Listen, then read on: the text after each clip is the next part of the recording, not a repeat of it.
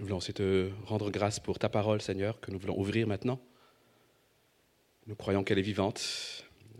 Dans ta grâce, tu t'es révélé à nous. Dans ta grâce, Seigneur, tu veux aussi euh, nous transformer et tu, ta parole est là aussi pour euh, nous reprendre, nous encourager, nous montrer qui tu es. Et Seigneur, c'est avec euh, foi que nous l'ouvrons, en croyant, Seigneur, qu'elle va agir aussi en nous. Donne-nous un cœur et des oreilles attentifs pour recevoir cette parole, pour croire en cette parole et pour vivre ce que tu nous demandes. Amen. Amen.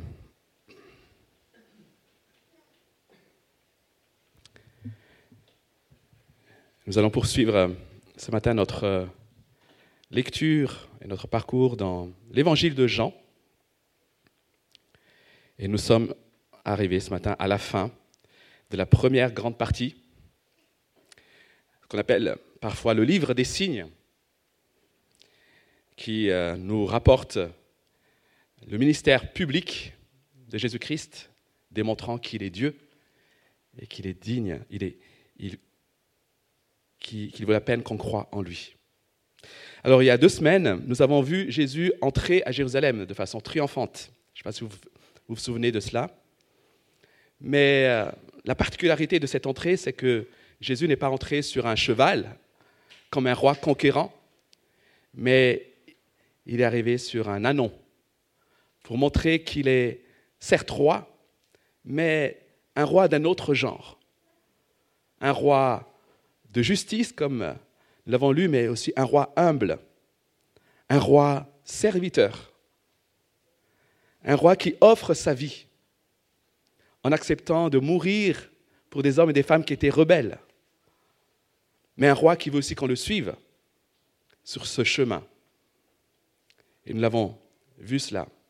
Ce chemin vers la gloire, mais un chemin qui passe par la croix. Un chemin qui pour nous aussi signifie un renoncement à nous-mêmes, mais pas comme un but en soi, pour laisser Christ régner en nous et pour la gloire qui nous est réservée. Et aujourd'hui, donc, nous sommes toujours dans le chapitre 12 et nous allons lire les versets 27 jusqu'à 50. Donc, nous avons un, un passage relativement long, mais que je vous invite à lire dans son ensemble. Jean 12, versets 27 à 50. Pardonnez-moi pour ma voix. Maintenant mon âme est troublée. Et que dirais-je? Père, délivre-moi de cette heure. Mais c'est pour cela que je suis venu jusqu'à cette heure. Père, révèle, révèle la gloire de ton nom. Une voix vint alors du ciel. J'ai révélé sa gloire et je la révélerai encore. La foule qui était là et qui avait entendu disait que c'était le tonnerre. D'autres disaient, un ange lui a parlé. Jésus reprit la parole, ce n'est pas à cause de moi que cette voix s'est faite entendre, c'est à cause de vous. C'est maintenant qu'a lieu le jugement de ce monde. C'est maintenant que le prince, de ce monde va être, va être jeté dehors. Et moi, et moi quand j'aurai été élevé de la terre, j'attirerai tous les hommes à moi. Par ces paroles, il indiquait de quelle mort il allait mourir. La foule lui répondit, Nous avons appris par la loi que le Messie vivra éternellement. Comment donc peux-tu dire, Il faut que le Fils de l'homme soit élevé? Qui est ce Fils de l'homme? Jésus leur dit, La lumière est encore pour un peu de temps parmi vous. Marchez pendant que vous avez la lumière, afin que les ténèbres ne vous surprennent pas. Car celui qui marche dans les ténèbres ne sait pas où il va. Pendant que vous avez la lumière, Croyez en elle, afin de devenir des enfants de lumière. Après avoir dit cela, Jésus s'en alla et se cacha loin d'eux. Malgré tous les signes miraculeux qu'il avait faits devant eux, ils ne croyaient pas en lui.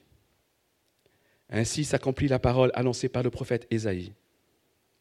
Seigneur, qui a cru à notre prédication? Et à qui le, à qui le bras du Seigneur a-t-il été révélé? Et Isaïe a dit encore, pourquoi ils ne pouvaient pas croire?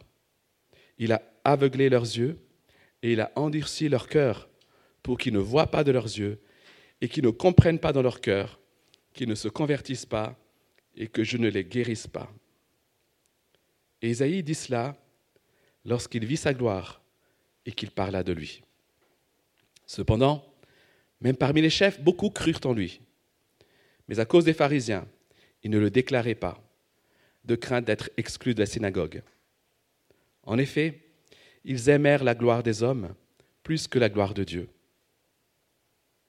Quant à Jésus, il s'écria, Celui qui croit en moi ne croit pas seulement en moi, mais en celui qui m'a envoyé. Et celui qui me voit, voit celui qui m'a envoyé. Moi, la lumière, je suis venu dans le monde afin que quiconque croit en moi ne reste pas dans les ténèbres. Si quelqu'un entend mes paroles mais n'y croit pas, ce n'est pas moi qui le juge, car je suis venu non pour juger le monde, mais pour le sauver. Celui qui me rejette et qui n'accepte pas mes paroles a son juge. La parole que j'ai annoncée, c'est elle qui le jugera, le dernier jour. En effet, je n'ai pas parlé de ma propre initiative, mais le Père qui m'a envoyé m'a prescrit lui-même ce que je dois dire et annoncer. Et je sais que son commandement est la vie éternelle. C'est pourquoi ce que j'annonce, je l'annonce comme le Père me l'a dit. Là s'arrête la lecture de la parole de Dieu. Je ne sais pas vous, mais enfin je suis certain que ça, nous arrive à tous. Dieu nous met parfois dans des situations qu'il nous est difficile de comprendre. Parfois, il nous met devant un chemin qui semble difficile, voire même impossible à emprunter. Mais ce texte nous montre que ce que Jésus nous demande, il l'a fait lui-même. Le chemin qu'il a emprunté pour que nous soyons là ce matin, le chemin qu'il a emprunté pour que nous ayons la vie, a été un chemin difficile pour lui.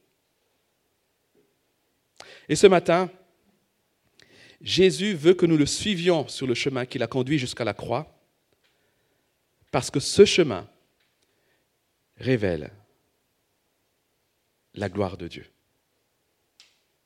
C'est la leçon que nous voulons retenir ce matin.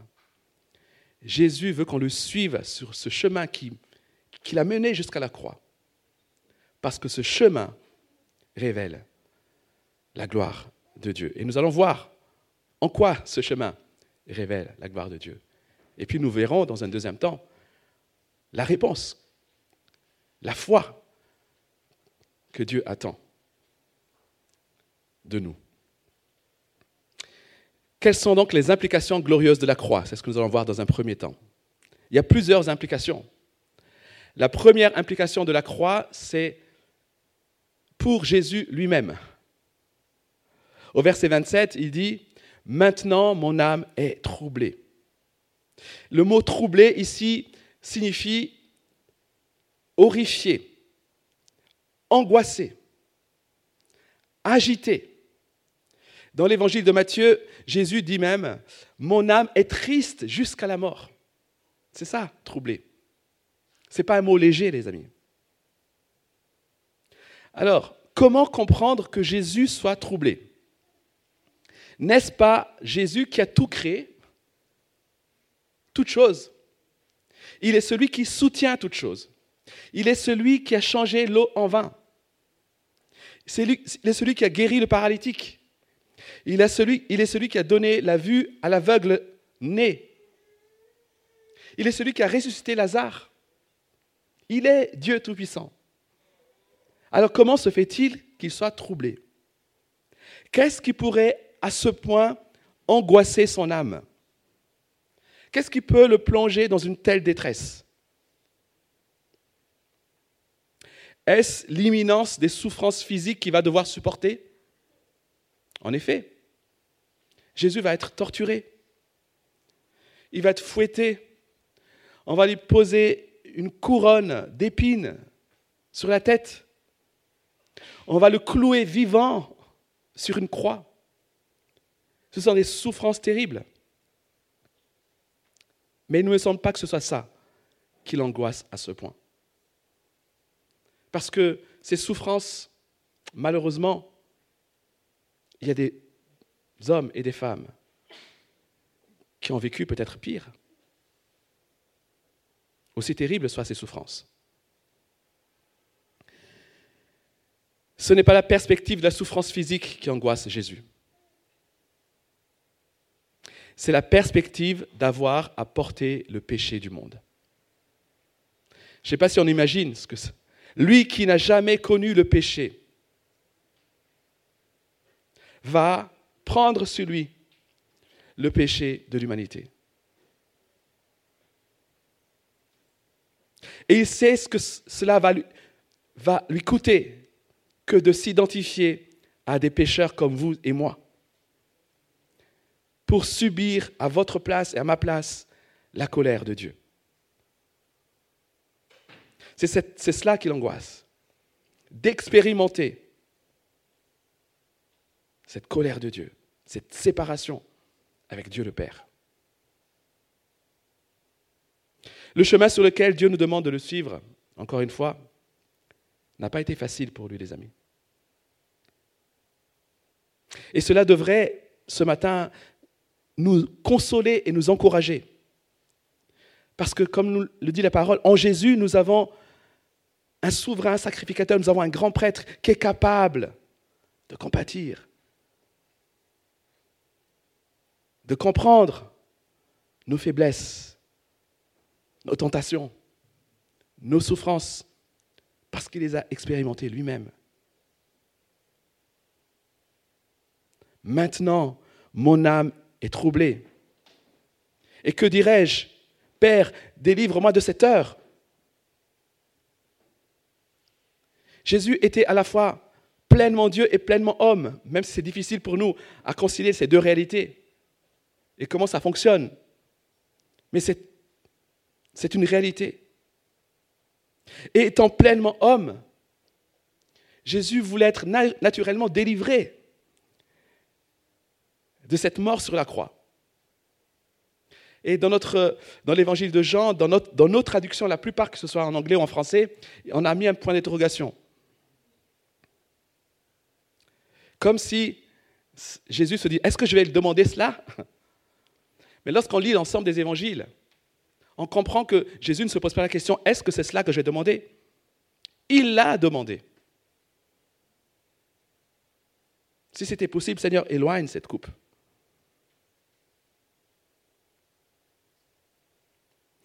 Il est normal de ne pas vouloir souffrir. Mais aussitôt qu'il a dit cela, il rappelle son engagement à vouloir vivre pour la gloire de Dieu, à vouloir élever, à vouloir montrer la gloire de Dieu. Après avoir dit Père, délivre-moi de cette heure, Jésus s'engage à nouveau à l'obéissance, un engagement ferme à faire la volonté de son Père. C'est pour cela que je suis venu jusqu'à cette heure. Verset 28, Père, révèle la gloire de ton nom. Ou dans d'autres versions, Père, glorifie ton nom. Voilà pourquoi je suis venu. Et c'est l'heure maintenant, Seigneur. Glorifie ton nom. Voilà la raison pour laquelle Jésus doit passer par le chemin de la croix. Le but ultime de la mort de Christ à la croix, c'est de révéler la gloire de Dieu. La gloire de Dieu dans notre salut. Oui, il y a notre salut, bien sûr, qui est inclus dedans. Mais tout cela révèle la gloire de Dieu. Chers amis, nous avons tellement de choses à apprendre de la façon dont Jésus prie ici alors que son âme est troublée. Alors qu'il est dans une détresse profonde, sa prière, c'est Père, glorifie ton nom. Apprenons à prier cela. Ça ne vient pas naturellement. C'est une prière de la foi. C'est une prière d'engagement. Et nous avons vu ce terme vœu dans les psaumes. Oui, Seigneur, c'est mon vœu.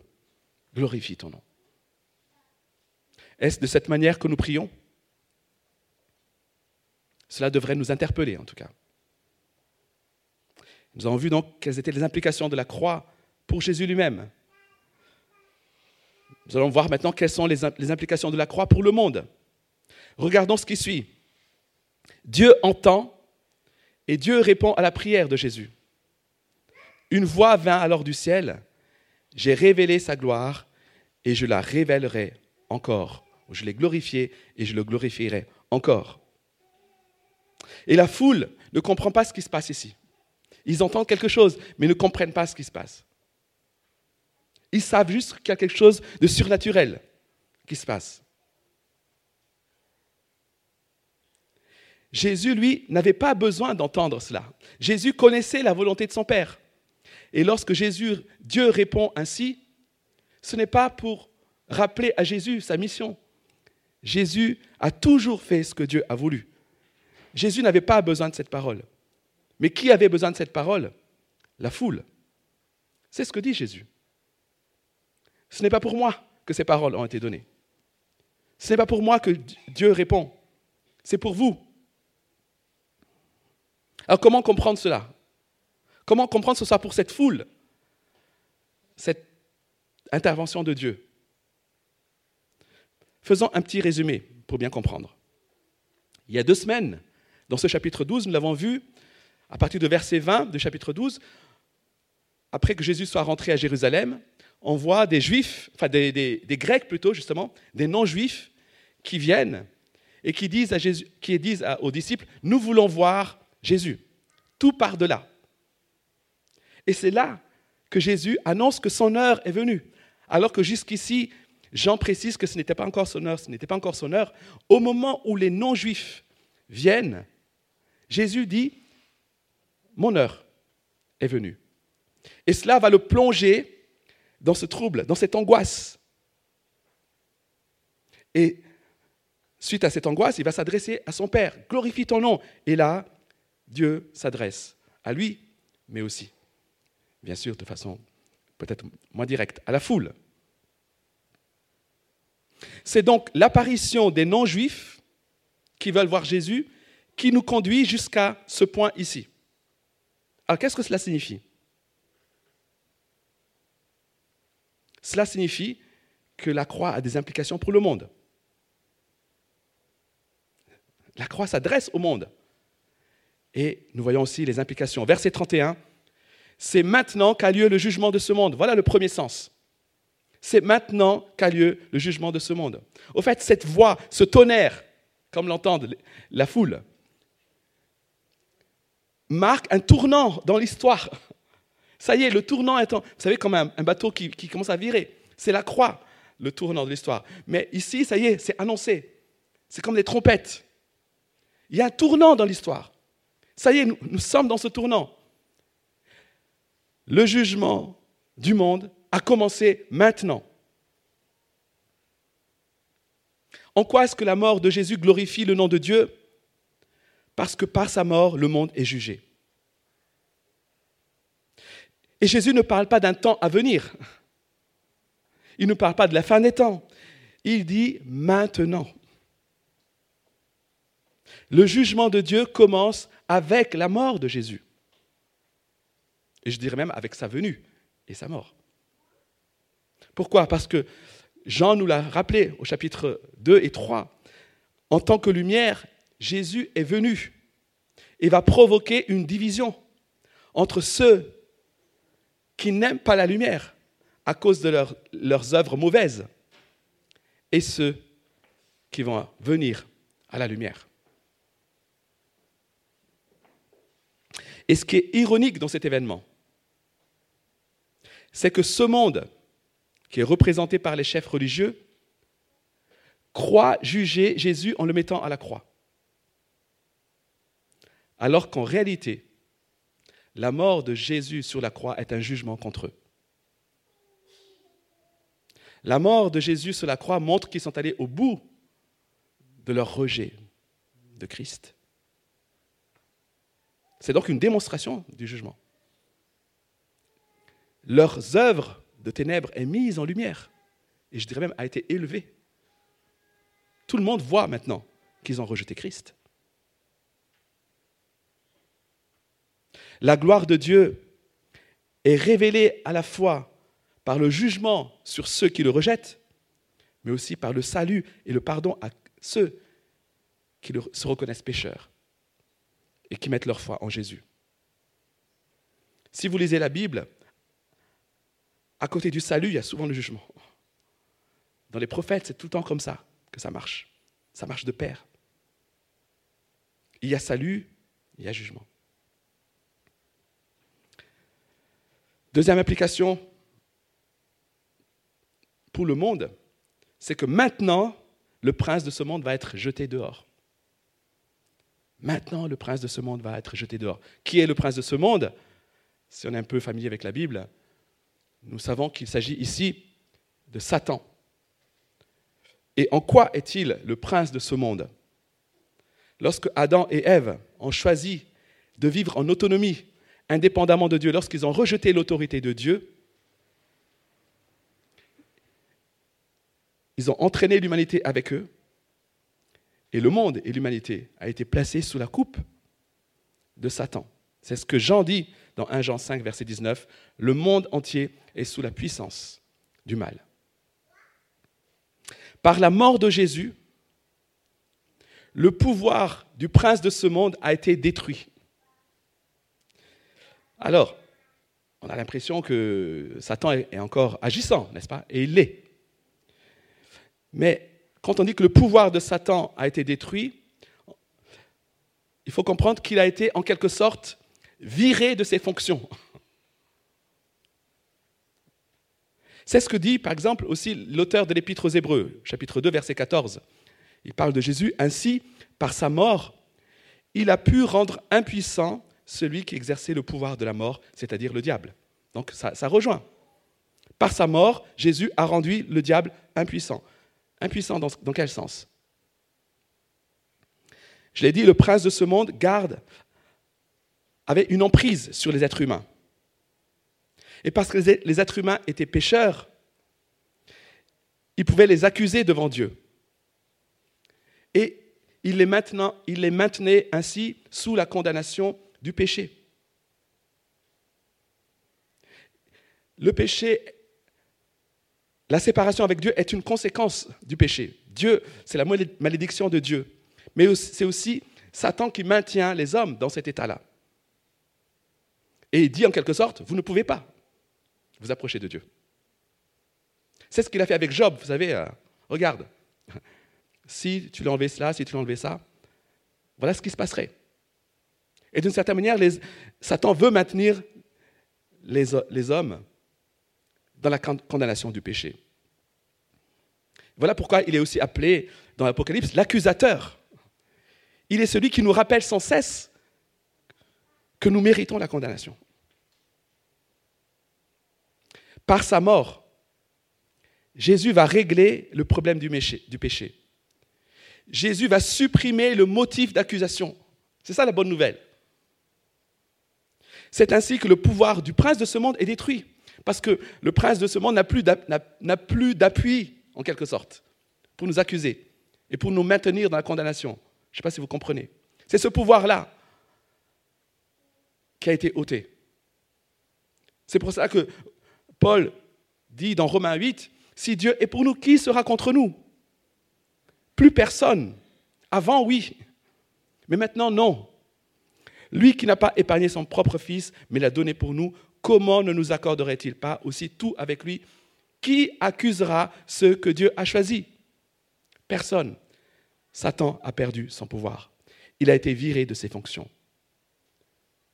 Ne vous laissez pas accuser par Satan, chers amis. Christ a réglé le problème de vos péchés. Mettez votre confiance en lui seul. Troisième implication pour le monde, verset 32. Et moi, quand j'aurai été élevé de la terre, j'attirerai tous les hommes à moi. Et Jean, dans la suite du texte, nous permet de comprendre qu'il parle ici toujours de sa mort. Et la question qu'on peut se poser, parce que quand il dit j'attirerai les hommes à toi, on retrouve ici le même terme que dans, au chapitre 6, où il dit que personne ne peut venir à moi si Dieu ne les attire pas. Et ce, verbe attirer, ce n'est pas quelque chose d'hypothétique, de virtuel, c'est une réalité efficace. C'est ce que les réformateurs, la réforme appelle la grâce irrésistible. Je les attirerai. Ça se passera. Mais la question qu'on peut se poser, c'est est-ce que Jésus est en train de dire ici qu'il va sauver tous les hommes, puisqu'il dit J'attirerai tous les hommes à moi? Encore une fois, pour bien comprendre cela, il nous faut nous rappeler, vous souvenez-vous, ce qui a déclenché cela. Ce qui a déclenché cela, c'était l'arrivée des non-juifs vers Jésus.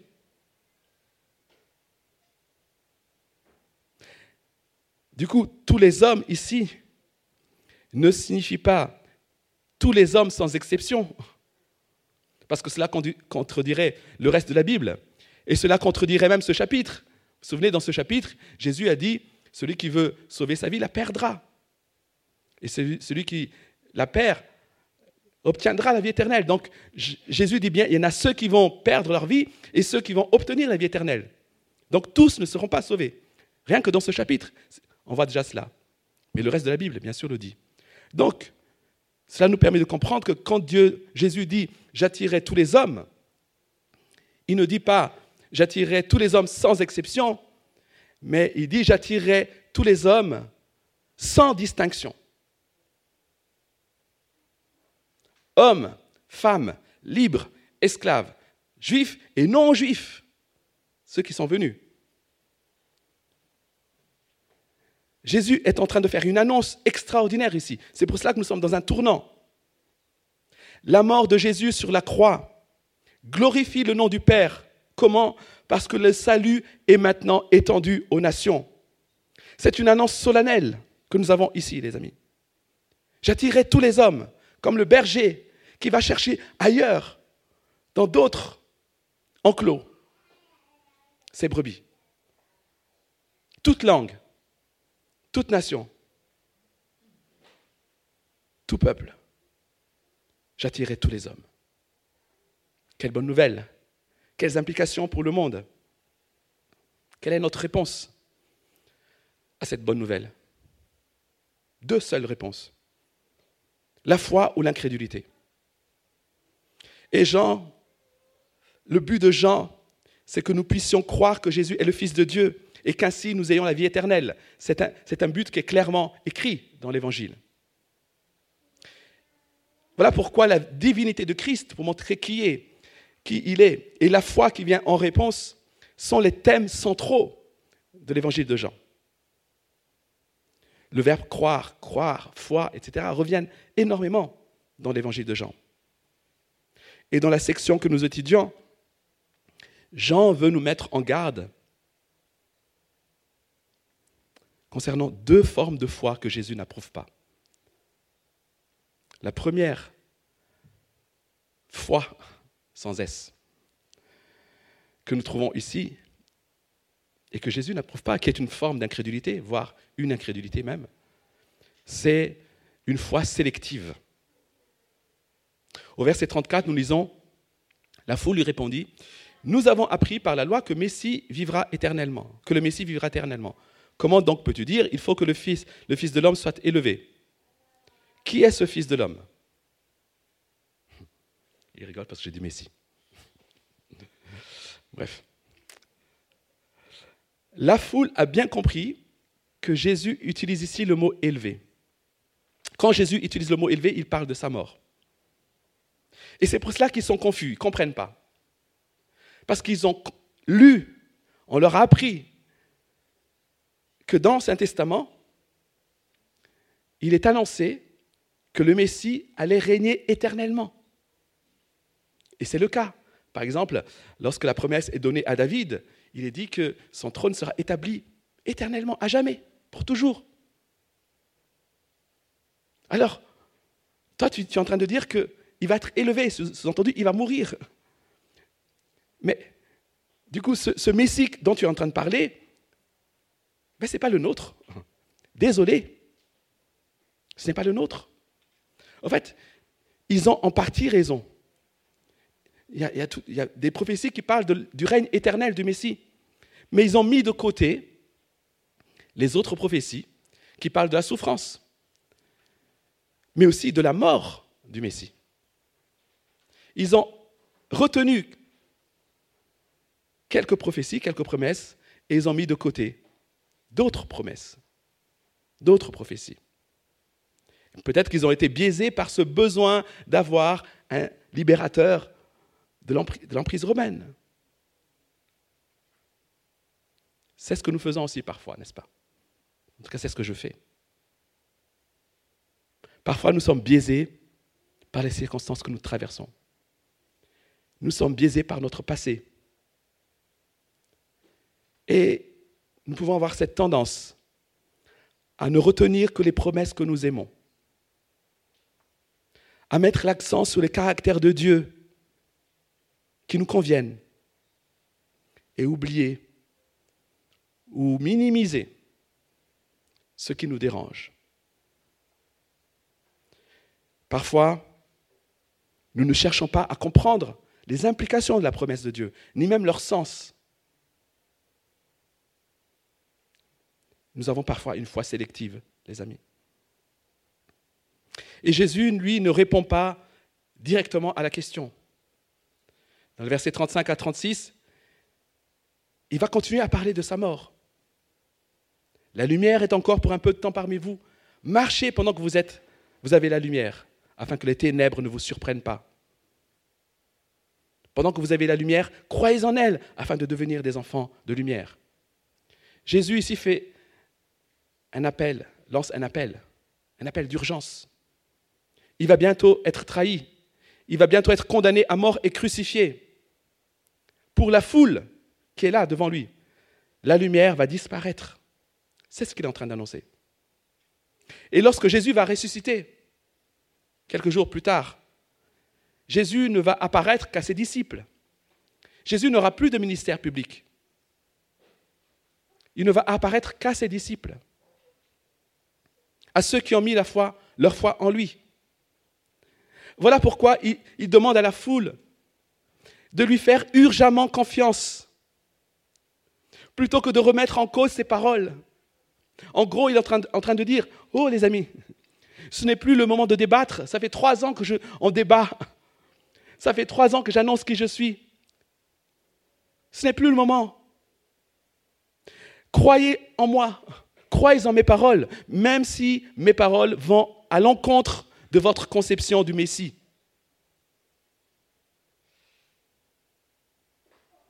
Et la question qui vient naturellement, c'est crois-tu cela? Crois-tu en ce que Jésus a accompli pour toi? As-tu saisi l'occasion de devenir fille et fils et fille de lumière? Et le temps qui te reste est court, je ne sais pas combien de temps tu auras à vivre. Et du coup, la question se pose, veux-tu continuer à débattre avec Dieu Ou veux-tu croire?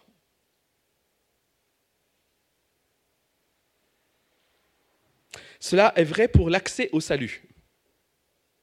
Mais ces questions aussi se posent pour chaque pas que nous devons faire dans notre marche chrétienne en tant qu'enfants de Dieu.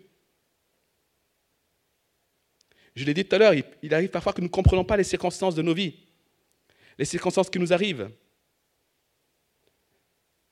Lorsque ce que Dieu demande semble aller à l'encontre de ce que nous avions imaginé, ça arrive.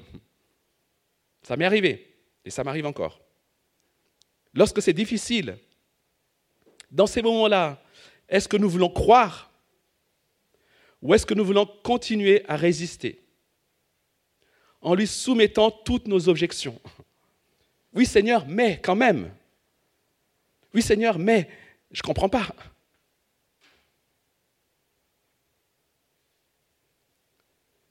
Chers amis, cela n'est pas sans conséquence. Dans la suite du passage, dans les versets 37 à 41, Jean explique que cette incrédulité dont témoignent les chefs juifs avait déjà été annoncée par les prophètes.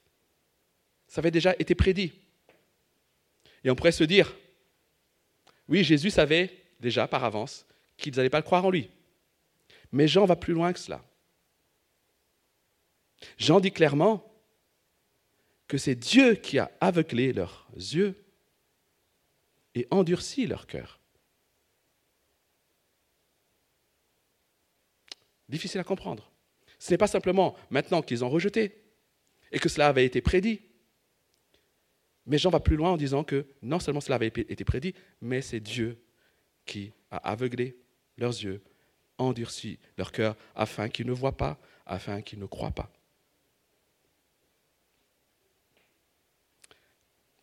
Difficile à comprendre aujourd'hui.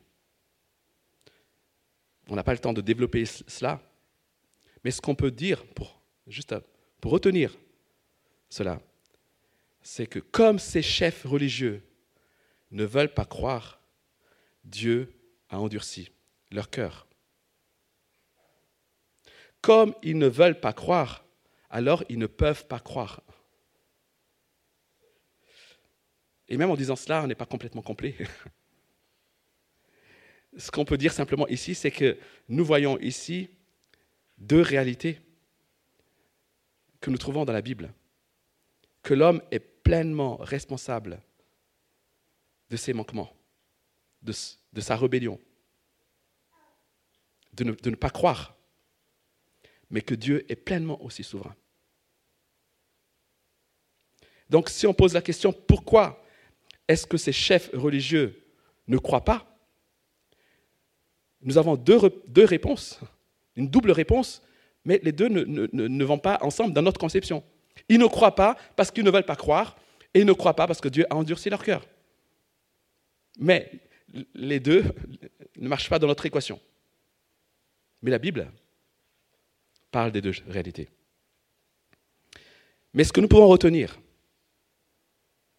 chers amis, c'est que ne soyons pas incrédules en voulant nous opposer à Dieu ne soyons pas lents à l'obéissance, parce que cette incrédulité qui est naturelle à nos cœurs peut se transformer en endurcissement.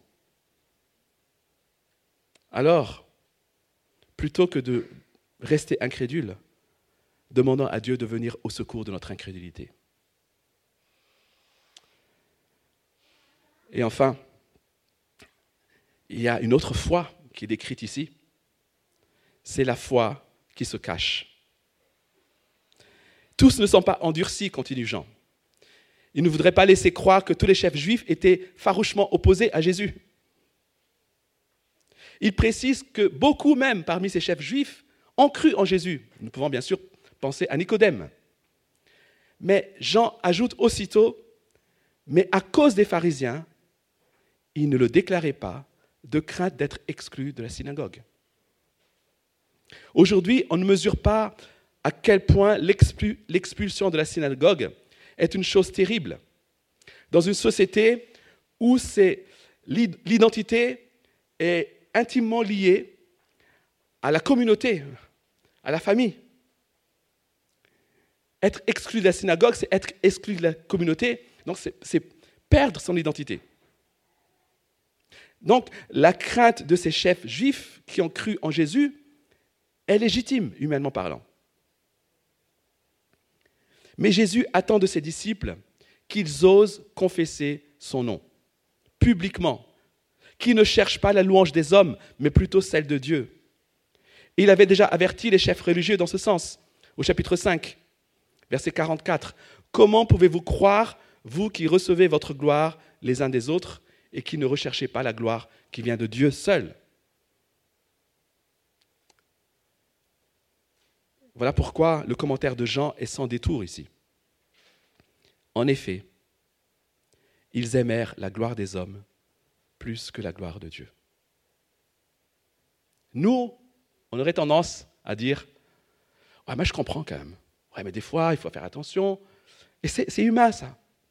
Mais Jean est direct. Et ça nous dérange. Ils aimèrent la gloire des hommes plus que la gloire de Dieu. Point. C'est une réalité. C'est humain et c'est légitime de vouloir être approuvé par les hommes. Personne n'aime être rejeté. Enfin, personne de normal hein, n'aime être rejeté. Mais ce que ces chefs juifs vivent ici, Ben moi, je l'ai déjà vécu aussi. Et je dis ça, ça ne veut pas dire que j'en suis fier. Je, n'en suis pas fier. Combien de fois j'ai préféré me taire en essayant de me convaincre que c'était ce qu'il était sage de faire. Vous savez, on essaye de trouver des prétextes. Oh, mais il est plus sage de se taire là. Alors qu'en réalité, j'avais simplement envie de laisser une bonne impression. J'avais peur d'être rejeté. J'avais peur qu'on me prenne pour un fou, un extrémiste. Combien de fois ça m'est arrivé? En réalité, j'étais plus préoccupé par ce que les gens allaient penser de moi, au lieu de rechercher ce qui plaît à Dieu, à la gloire de Dieu. Pour conclure, Jean finit par rassembler dans les versets 44 à 50 les dernières paroles de Jésus, un peu comme un résumé. Il a déjà commencé ici, il commente, il conclut toute la partie, et puis il rappelle tout le message de Jésus. Si vous voulez voir le message de Jésus dans l'évangile de Jean, vous lisez les versets 44 à 50. Enfin, dans les douze premiers chapitres de l'évangile de Jean, plutôt. Celui qui croit en moi ne croit pas seulement en moi, mais en celui qui m'a envoyé. Jésus met ici en lumière l'incohérence de ceux qui disent croire en Dieu mais ne pas croire en lui. Et Jésus dit que c'est de l'incrédulité. Jésus a rendu visible Dieu le Père par ses actes, ses paroles, sa personne. Celui qui a vu Jésus a vu Dieu. Et si Jésus n'est pas venu pour juger ceux qui ne l'ont pas reçu, il le dit, je ne suis pas venu juger, mais pour sauver. Il ne dit pas que ce rejet restera impuni. Il dit que ce rejet sera puni le dernier jour. Comment? Par la parole qu'il a dite. Il est en train de dire à ses chefs religieux que ces paroles que vous avez entendues aujourd'hui seront utilisées contre vous si vous ne les recevez pas. En gros, ce qu'il est en train de dire, c'est que vous serez sans excuse. Vous ne pourrez pas vous justifier. Vous ne pouvez pas dire on ne savait pas. Puisque ces paroles, vous les avez entendues. Jésus veut dire la même chose à nous ce matin. Personne ne peut se tenir devant Dieu un jour en disant ⁇ Je ne savais pas ⁇ Personne ne peut se trouver devant Dieu un jour en disant ⁇ Oui, mais nous n'avons pas d'excuses ⁇ Tout sera mis en lumière. Tout ce qui nous accuse sera mis en lumière, de telle sorte que nous serons convaincus de péché et de condamnation. Sauf si Christ a déjà payé pour nous. Sauf si notre condamnation a déjà été portée par Jésus-Christ lui-même. C'est notre seule justification. Oui, c'est vrai, ces choses m'accusent, mais voilà pourquoi j'ai mis ma foi en Jésus-Christ. Jésus-Christ a payé pour cela. Jésus nous a révélé la gloire du Père. Jésus nous appelle à croire en lui, qui est le chemin vers le Père. Chers amis, la gloire du Père est quelque chose de glorieux par définition. Est-ce qu'on le croit? Parce que lorsque Jésus nous demande de vivre pour Dieu, ce n'est pas vivre pour un petit Dieu, c'est vivre pour un grand Dieu. Quand Jésus dit révèle ta gloire, Seigneur, c'est parce qu'il sait que la gloire de Dieu est plus grande que la gloire des hommes, infiniment plus grande que la gloire des hommes. Est-ce que nous voulons vivre pour ça? Est-ce que nous voulons prier avec Jésus, Seigneur, glorifie ton nom, parce que ton nom est beaucoup plus grand que le mien Est-ce que nous sommes prêts à renoncer à nous-mêmes pour vivre pour ce grand nom, pour laisser voir ce grand nom autour de nous? Les gens autour de nous ont besoin de voir ce grand nom, chers amis. Ils n'ont pas besoin de voir un petit Naina. Ils ont besoin de voir un grand Dieu. Et pour cela, il faut que je, manifeste, que je glorifie le nom de Dieu dans ma vie.